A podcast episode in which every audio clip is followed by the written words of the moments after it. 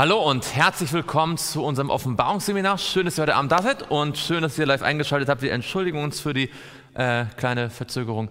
Ähm, nächste Woche dann hoffentlich wieder pünktlich. Und wollen heute Vers 26 in Offenbarung 2 äh, beenden und wenn wir es schaffen, auch uns schon in Vers 27 vorarbeiten. Und äh, bevor wir beginnen, wollen wir gerne gemeinsam beten. Ich lade euch dazu ein, dass wir knien.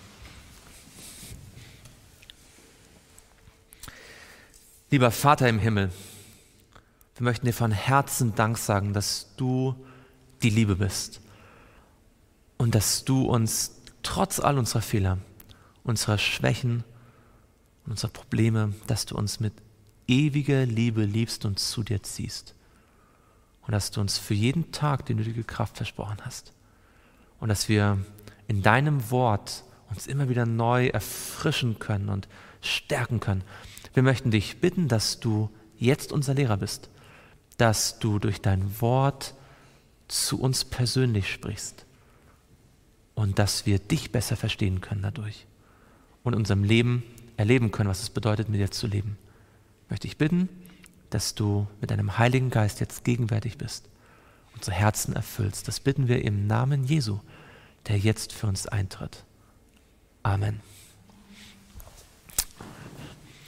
Schlagt mit mir auf, Offenbarung 2, Vers 26. Wer mag das nochmal lesen, damit wir kurz uns vor Augen halten, ins Gedächtnis rufen, was dort in Vers 26 gesagt worden ist. Offenbarung 2, Vers 26. Und wer überwindet und meine Werke bis ans Ende bewahrt, dem werde ich Vollmacht geben über die Heidenvölker. Genau. Wir haben uns vor zwei Wochen ausführlich Gedanken gemacht über das Überwinden, oder? Und haben festgestellt, das Überwinden bedeutet eigentlich was? Überwinden bedeutet Siegen. Genau, Sieger sein im Kampf. Ja? Das bedeutet nicht, dass es keine Versuchung gibt, es bedeutet aber in einem Kampf Sieger sein. Und wodurch können wir Sieger sein? Nicht durch unsere eigene Kraft, oder? Wodurch können wir Sieger sein? Die Bibel sagt, wir sollen das Böse überwinden durch das Gute. Und woher kommt das Gute? Gottes Wort ist gut. Ja, Gottes Wort schafft das Gute ähm, in uns. Und durch Jesus, der am Kreuz von Golgatha den Satan besiegt hat, können wir Sieger sein. Und dann heißt es, dass wir seine Werke wie lange bewahren sollen? Bis ans Ende. Das heißt, es kommt darauf an, dass Jesus in mir wirken darf am Anfang meines christlichen Lebens und dann in jedem einzelnen Schritt immer wieder. Das christliche Leben ist nicht, Gott tut etwas in mir und jetzt muss ich selbst laufen, sondern das christliche Leben ist, ich laufe mit Gott oder Gott wirkt in mir an jedem einzelnen Schritt. Und zwar wie lange? Wann hört das auf? Es geht bis ans Ende. Bis ans Ende sind wir davon abhängig, dass Gott in uns wirkt, weil es bis ans Ende Konflikte gibt. Bis ans Ende gibt es Herausforderungen. Bis ans Ende gibt es Versuchungen. Und deswegen müssen wir immer daran festhalten, bis ans Ende, dass es Gottes Werk ist. Ihr erinnert euch an das Bild von jemandem, der in den Brunnen gefallen ist. Was muss er machen, wenn jemand anders kommt und den, das Seil hinwirft? Festhalten. Und zwar wie lange? Bis er draußen ist. Festhalten. Und da haben wir das letzte Mal aufgehört. Wir haben festgestellt, es gab im Laufe der Kirchengeschichte viele verschiedene Menschen, die jetzt in dieser Gemeinde Thyatira hier zusammengefasst werden. Äh, die Waldenser, die Albigenser, wir haben die ganzen Reformatoren uns angeschaut. Sie hatten verschiedene Ansichten über bestimmte theologische Fragen, aber eines hatten sie alle, im Gegensatz zur römischen Kirche. Sie waren der Meinung, dass es nicht ihre eigenen Werke sind, sondern Gottes Werke. Jesu Werke in ihnen. Wir haben gesehen, Gottes Werk ist es, dass wir an Jesus glauben. Was sagt die Bibel? Wer wird am Ende gerettet? Matthäus 24, Vers 13. Wer ausharrt bis ans Ende wird gerettet werden. Und dann kommt jetzt die Verheißung. Wir haben mal gesehen, was ist die Bedingung? Wer überwindet? Also wer den Sieg von Jesus in seinem Leben anwendet und dabei bleibt. Ja? Gemeinde Thyatira umfasst ja einen Zeitraum von über 1000 Jahren. Ja? Fest bleibt ähm, daran. Äh, wer den Sieg Jesu für sich in Anspruch nimmt und dabei bleibt, was wird dieser Mensch bekommen? Was wird Gott ihm geben? Vollmacht über die Heidenvölker. Vollmacht über die Heidenvölker. Nun, wir haben schon einige andere Dinge gesehen in den Gemeinden vor, die Gott geben wird, nicht wahr? Er wird äh, essen können vom Baum des Lebens, oder? Und er wird keinen Schaden erleiden vom zweiten Tod. Ähm, einen Stein, nicht wahr? Und das verborgene Manna und einen Namen, den äh, niemand kennt, außer der, den ihn empfängt. Äh, das hatten wir in der Gemeinde Pergamus. Die Frage ist also, was bedeutet es, dass Gott jedem Überwinder und ganz besonders den, vor allem hier aus Thyatira, Vollmacht über die Nationen gibt.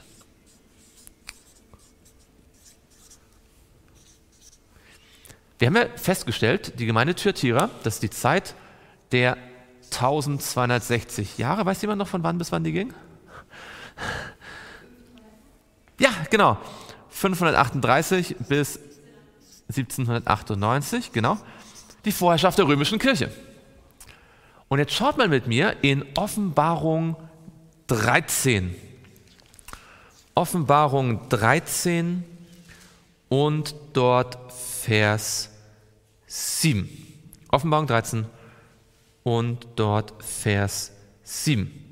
Da heißt es, und es wurde ihm gegeben, Krieg zu führen mit den Heiligen und sie zu überwinden. Und es wurde ihm was gegeben? Vollmacht gegeben über jeden Volksstamm und jede Sprache und jede Nation. Man könnte sagen, er hat Vollmacht über die Heidenvölker. Von wem ist hier die Rede in Offenbarung 13? Vom Tier aus dem Meer. Und wer ist das Tier aus dem Meer? Während des Mittelalters ist es das Papsttum, das Vollmacht über die Nation hat und zumindest äußerlich die Gläubigen überwindet. Aber die Verheißung ist für alle, die wirklich überwinden, die Sieger sind im geistlichen Kampf, die den Satan und die Sünde überwinden, die werden Vollmacht haben über Nationen. Mit anderen Worten, im Mittelalter sind die Waldenser vom Papsttum verfolgt worden. Die Albigenser sind verfolgt worden. Die Calvinisten sind verfolgt worden. Lutheraner sind verfolgt worden. Aber alle, die festhalten da dreht sich das Blatt um. Das Papsttum hatte Vollmacht über die Nation. Jetzt gibt Gott den Gläubigen Vollmacht über die Nation. Während des Mittelalters sah es so aus, als ob nur die, oder dass die, die Gläubigen nur eine verachtete kleine Gruppe am Rand sind, ja, die ausgestoßen von der Gesellschaft. Aber Gott wendet das Blatt. Es stimmt, wer Jesus nachfolgt, der hat in dieser Welt Schwierigkeiten. Der wird angegriffen, der wird ausgelacht, verfolgt, verschiedene Dinge, die passieren können. Die Wahrheit ist auch, wer festhält, wird einmal Vollmacht haben über alle Nationen. Das eigentlich darüber reden wir eigentlich selten, oder? Dass wir mal Weltherrscher sein werden. Ist uns gar nicht so bewusst, oder? Schauen wir uns mal das ein bisschen genauer an, was die Bibel dazu zu sagen hat. Und zwar schauen wir in Daniel Kapitel 7. In Daniel Kapitel 7 wird diese Idee schon einmal ausgedrückt. Daniel 7. Und dort schauen wir erst einmal in Vers 18. Daniel 7 und dort Vers 18. Dort heißt es, aber die Heiligen des Allerhöchsten werden was empfangen? Die Königsherrschaft. Und sie werden die Königsherrschaft wie lange behalten? Bis in Ewigkeit. Und dann wird es nochmal betont. Ja, bis in alle Ewigkeit. Warum ist das so erstaunlich? Ähm, worum geht es in Daniel 7 denn vor in dem Kapitel? Was wird denn davor so beschrieben? In Daniel 7. Da werden vier Tiere beschrieben. Und wofür stehen die vier Tiere? Königreiche. Und was haben diese Königreiche gewollt? Waren das so kleine Königreiche? Das waren die Weltherrschaften. Die wollten die Weltherrschaft haben, oder? Der babylonische König nannte sich äh, König der vier Weltufer. Ja? Und der persische König nannte sich König der Könige. Und der Alexander der Große wollte die ganze Welt erobern. Und die Römer haben äh, ihr römisches Reich genannt der Erdkreis. Ja? Die haben immer den Eindruck erweckt, wir sind das Weltreich. Also haben sie die ganze Welt jemals erobert? Nicht ganz. Ja? Aber sie haben immer einen großen Teil, aber niemals die ganze Welt natürlich. Und vor allem haben sie dann dauerhaft Erfolg gehabt? Irgendwann sind sie alle untergegangen, oder? Die Babylonier hatten 70 Jahre, die Meder und Perser 200 Jahre, die Griechen 200 Jahre, das Römische Reich mehr als ein halbes Jahrtausend, aber am Ende sind alle untergegangen. Das Papsttum schafft es mehr als 1000 Jahre und geht dennoch unter. Und dann ist die Frage, wird es jemals eine Gruppe von Menschen geben, die über die ganze Welt regiert und zwar für immer? Und die Antwort ist ja. Und wisst ihr wer? Die Gläubigen. Alle, die jetzt in dieser Welt fest an Jesus halten. Auch wenn sie scheinbar verlacht werden, auch wenn, oder wenn sie, wenn sie ausgelacht werden und, und verfolgt werden oder an den Rand gedrängt werden. Deswegen betont er das hier, sagt, ja, am Ende, nachdem Babylon gescheitert ist und Medo-Persien gescheitert ist und, und, und Griechenland gescheitert ist und Rom gescheitert ist, das Papsttum gescheitert ist, werden es die Gläubigen bekommen und zwar bis in alle Ewigkeit. Und dann betont er, ja, bis in alle Ewigkeit. Schaut mal weiter in Vers 22 in Daniel 7 und dort Vers 22. Dort steht, bis der Hochbetagte kam und den Heiligen des Allerhöchsten das Gericht übergab und die Zeit eintrat, dass die Heiligen das Reich in Besitz nehmen. Immer wieder und immer wieder steht, die Heiligen werden das, Besitz, äh, werden das äh, Reich Gottes in Besitz nehmen. Wer sind eigentlich die Heiligen, von denen hier die Rede ist?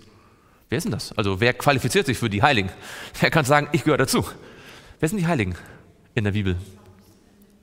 Ja, Offenbarung 14 heißt es, hier ist die, das standhafte Aussagen der Heiligen. Hier sind die, die halten die Gebote Gottes und haben den Glauben Jesu. Ja, wer an Jesus glaubt, Gottes Gebote hält und daran an all dem festhält, das sind die Heiligen. Noch ein Vers in Daniel 7 und dort in Vers 27. Daniel 7 und dort Vers 27. Aber das Königreich, die Herrschaft und die Macht über die Königreiche unter dem ganzen Himmel. Könnt ihr das gesehen? Das Königreich, die Herrschaft und die Macht über die Königreiche. Also nicht so, das steht nicht, jeder von euch wird so ein kleiner Provinzstatthalter oder so. Ja? Da wird, es geht um das Königreich. Die Macht über alle Königreiche unter dem ganzen Himmel wird wem gegeben werden? Dem Volk der Heiligen des Allerhöchsten gegeben werden. Sein Reich ist ein ewiges Reich und alle Mächte werden ihm dienen und gehorchen. Die Sieger der Geschichte sind die hier, Offenbarung 22. Ich werde ihnen Vollmacht geben über die Nationen. Für mehr als ein Jahrtausend sieht es so aus, als ob die Gläubigen nur arme Bauern sind in den Waldensertälern oder irgendwo in den Kataraburgen. Einfache äh, Menschen, die von den Leuten ignoriert werden oder, oder ausgelacht werden. Ähm, Menschen, die bekämpft werden, die zum Teil sogar sterben für ihren Glauben. Es sieht so aus, als ob das nur am, am Rand der Gesellschaft ist. Aber genau diese Menschen, sagt Jesus, wenn ihr festhaltet, werdet ihr einmal das erreichen, was Nebukadnezar nicht erreicht hat, was Alexander nicht erreicht hat, was all die großen Weltherrscher niemals erreicht haben, nämlich eine ewige Herrschaft. Aber warum bekommen sie das? Die Antwort ist in Daniel 7. Ist es, weil die Gläubigen dann irgendwann selbst zu den Waffen greifen und sagen, okay, jetzt versuchen wir es. Jetzt werden wir uns die Welt erobern. Wie bekommen die Gläubigen, die gebetet haben und die Bibel studiert haben, die sich nicht mit Politik beschäftigt haben, die keine Armeen aufgebaut haben, die nicht Geld angehäuft haben, sondern sogar weggegeben haben. Wie werden die zu Weltherrschern? Durch wen oder was? Durch, durch aller, die Heiligen des Allerhöchsten werden die Königsherrscher empfangen. Sie wird empfangen, genau. Und von wem empfangen sie es? Vom Allerhöchsten. Ja, sie sind das Volk des Allerhöchsten. Schaut bei mir vorher in Kapitel, in, in Kapitel 7, in Vers 13 und 14. Sie sind nämlich nicht die Ersten, die das Königreich empfangen. Wer bekommt es vor ihnen? In Vers 13 heißt es, ich sah in den Nachtgesichten und siehe, es kam einer mit den Wolken des Himmels gleich einem Sohn des Menschen. Wer ist das? Das ist Jesus. Jesus kommt zum Vater und er gelangte bis zu dem Hochbetagten und wurde vor ihn gebracht und ihm wurde was gegeben? Herrschaft, Ehre, Königtum verliehen und alle Völker, ne, Nation, alle Völker, Stämme und Sprachen dienten ihm. Seine Herrschaft ist eine was? Eine ewige Herrschaft, die nicht vergeht und sein Königtum wird nie zugrunde gehen. Also wenn die Bibel sagt, Jesus ist König und dann sagt sie, wir werden für ewig über die Nationen herrschen, was heißt das? Also heißt das, Jesus bekommt es kurz und gibt es uns dann weiter? Was heißt das?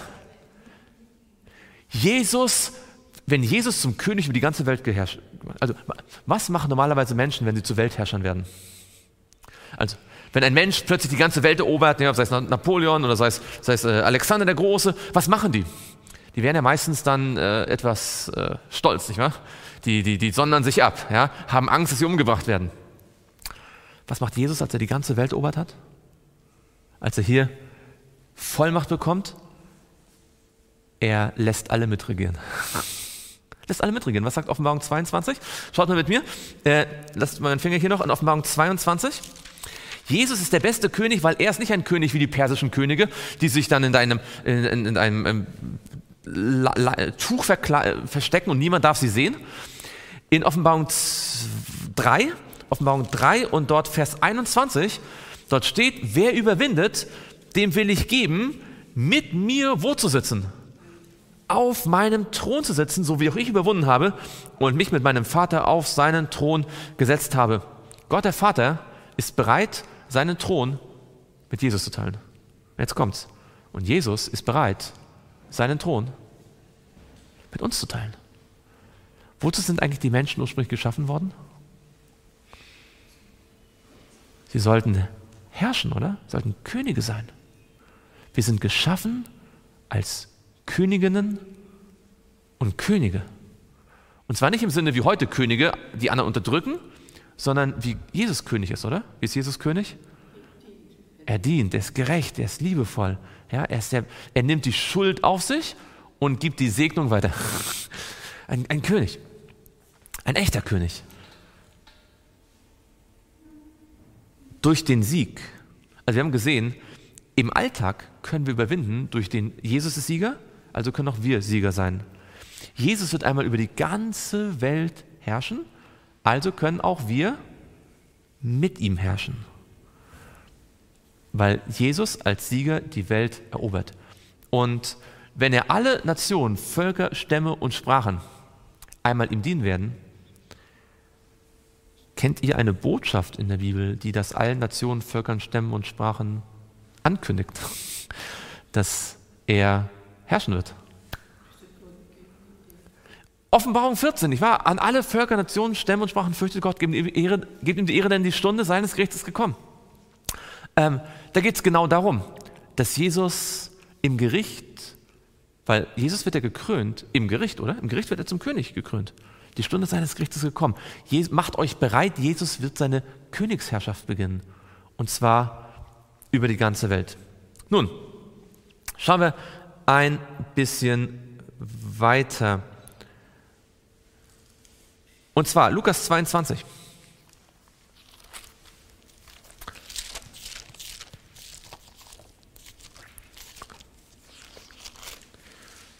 Lukas 22 und dort Vers 29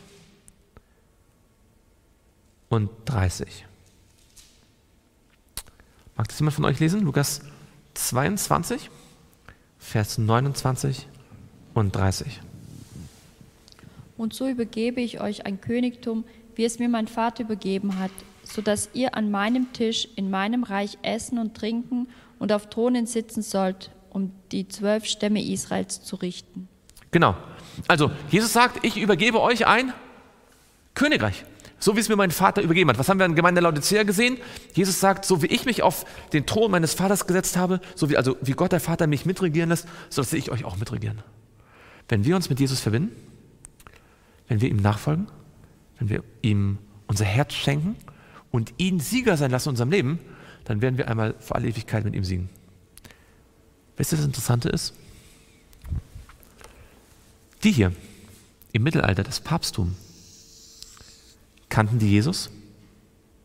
Also wussten die von Jesus? Das waren auch Christen.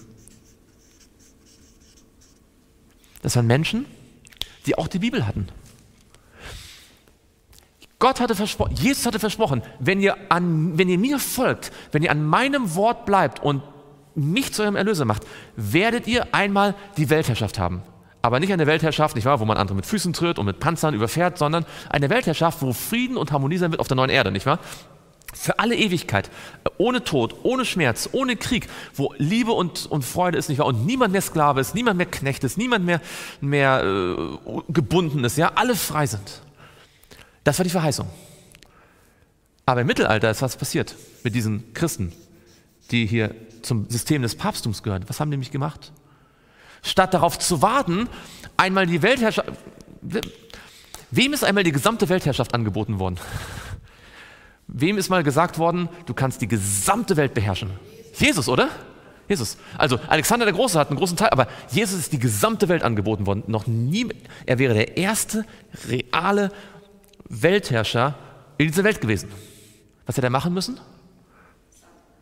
Einmal Satan anbeten. Was hat Jesus gesagt? Übrigens, ähm, Jesus war ja gekommen, um die Welt zurückzuerobern, nicht wahr? Aus den Händen Satans. Aber er wusste, dazu muss er sterben. Er muss die Sünden der Welt auf sich nehmen. Und Satan hat ihm quasi einen kürzeren Weg angeboten. Er hat gesagt, brauchst du nicht. Ja? Ich gebe es dir einfach so. Du kannst alles haben, ohne Schmerzen, ohne Gethsemane, ohne Leid, ohne das Kreuz. Nimm es einfach so. Fällst einmal nieder. Nur einmal. Könnt, ihr sehen, was das für eine große Versuchung eigentlich war? Alles das, was Jesus, weil das war sein größter Wunsch, die Welt wieder zurückzuhaben für Gott. Einmal niederfallen. Was hat Jesus gesagt? Weiche Satan. Es steht geschrieben. Und Jesus sagt, nicht in dieser Welt, nicht mit weltlichen Methoden, nicht mit Verbindung mit der Welt, sondern durch Gottes Gericht. Nicht wahr? Wenn, Gott, wenn Jesus wiederkommt, dann werden wir das bekommen hier. Aber im Mittelalter ist Folgendes passiert. Viele Christen haben gedacht, hm, vielleicht wollen wir nicht lieber jetzt hier in dieser Welt eine Herrschaft aufrichten, oder? Denn nachdem Babylon und Medo-Persien und Griechenland und Rom gefallener war die Frage, wer herrscht jetzt? Und viele Christen dachten, das ist die Gelegenheit.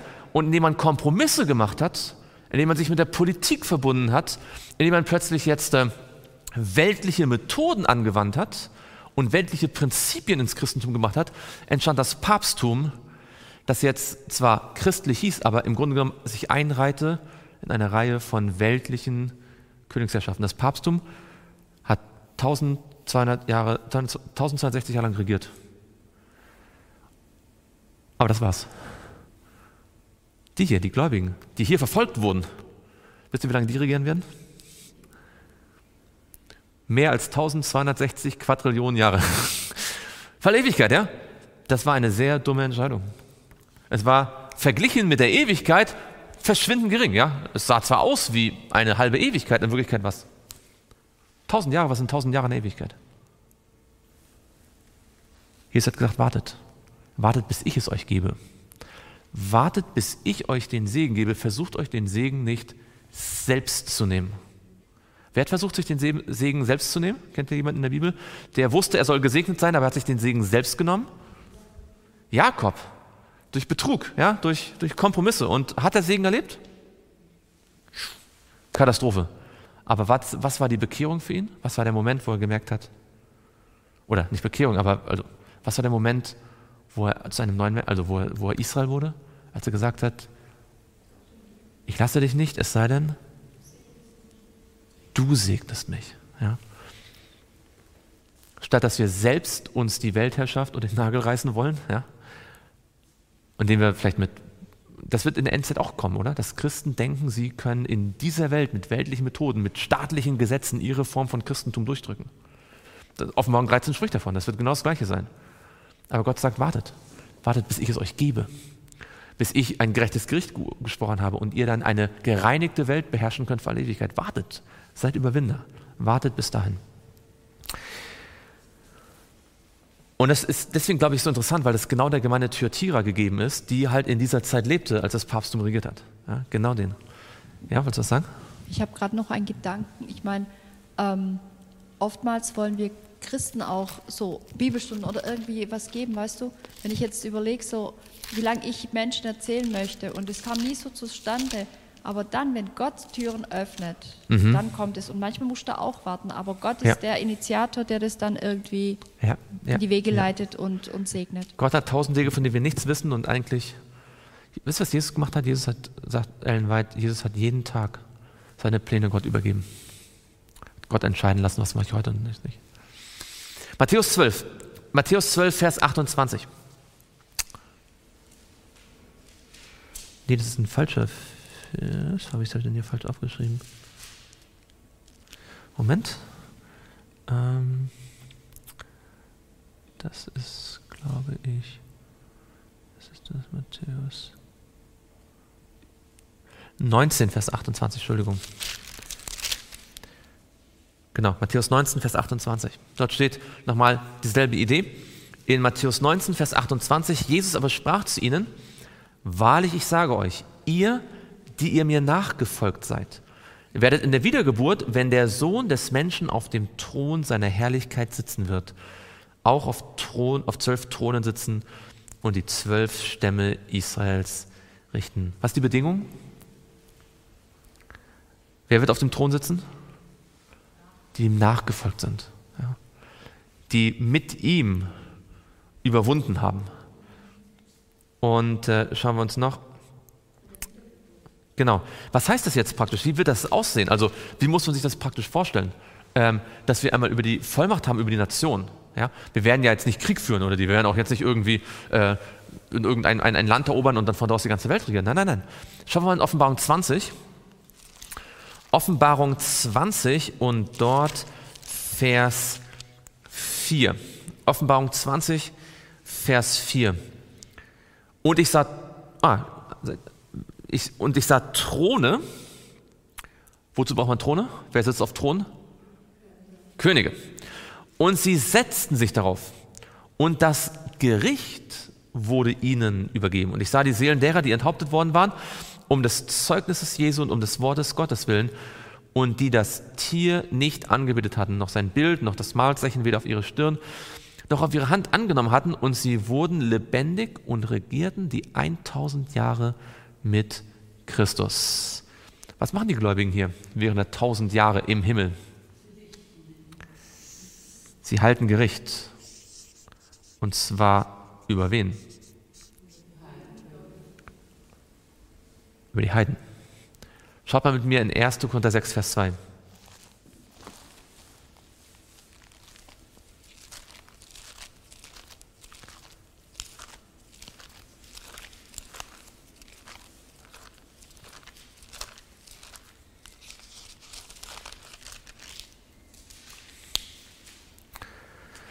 Was sagt der Paulus hier? 1. Korinther 6, Vers 2. Wisst ihr nicht, dass die Heiligen wen richten werden? Die Welt richten werden.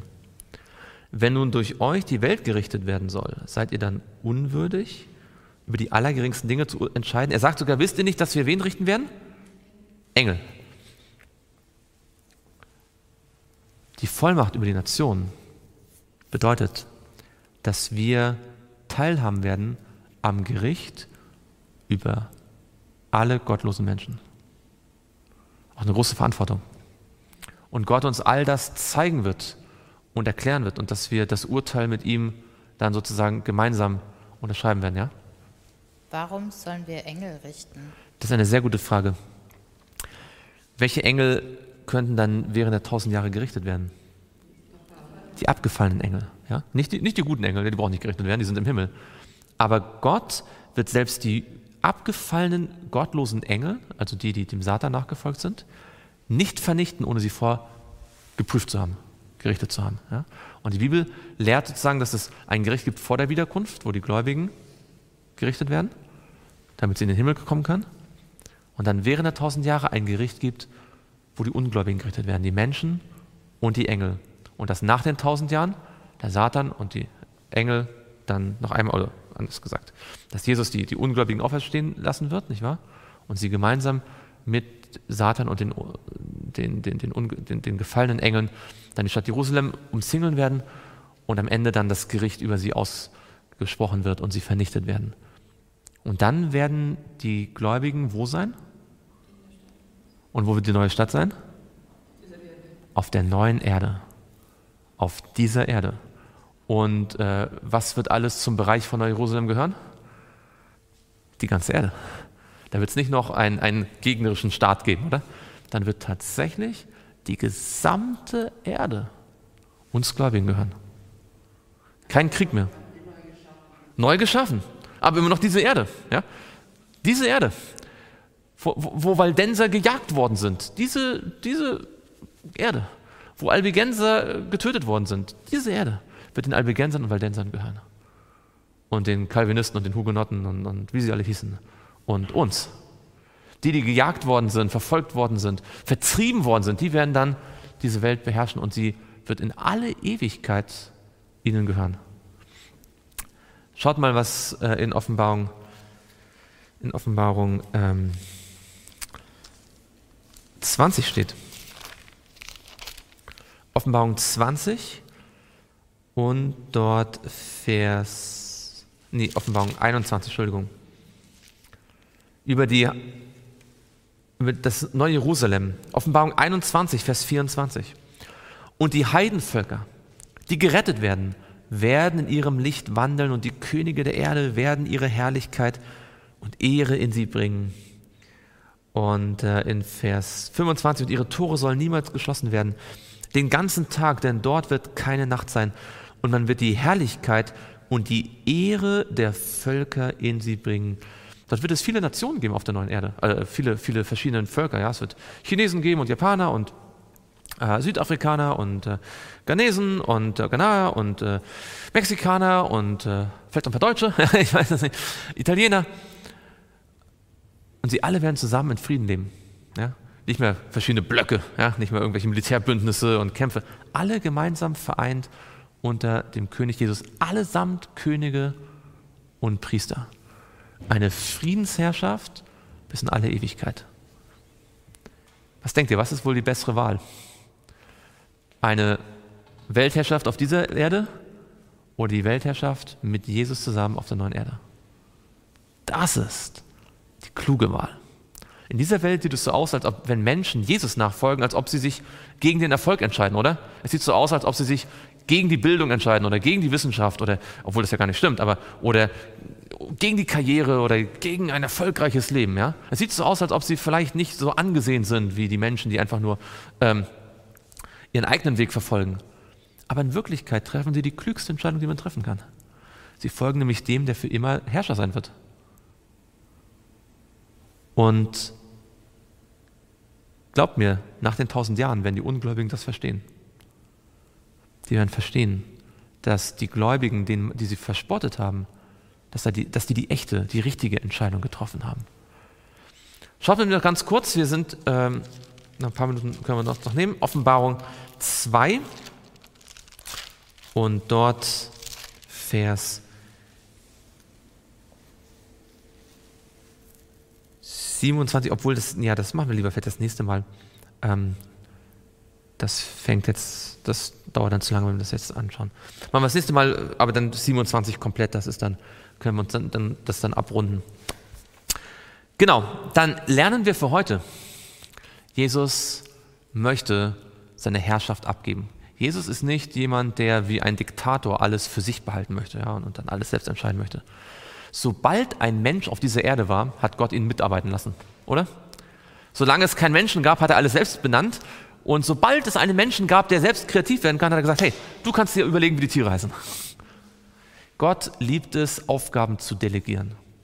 Gott lässt uns gerne mitmachen. Wir sind nicht einfach nur Befehlsempfänger. Ja, so, mach mal, tu mal. Sondern Gott möchte mit uns zusammen gestalten. Aber dazu müssen wir ihm vertrauen. Und äh, ich möchte mich heute neu entscheiden, Jesus zu vertrauen. Ich möchte mich neu entscheiden, Sieger zu sein und von Jesus die Vollmacht zu bekommen, die er schenkt. Ihr auch? Da wollen wir noch gemeinsam niederknien und beten.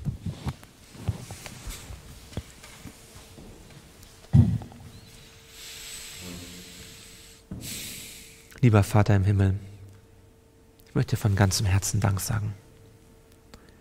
Danke sagen, dass du uns lieb hast und dass du für uns da bist. Und danke sagen, dass du uns durch dein Wort ansprichst.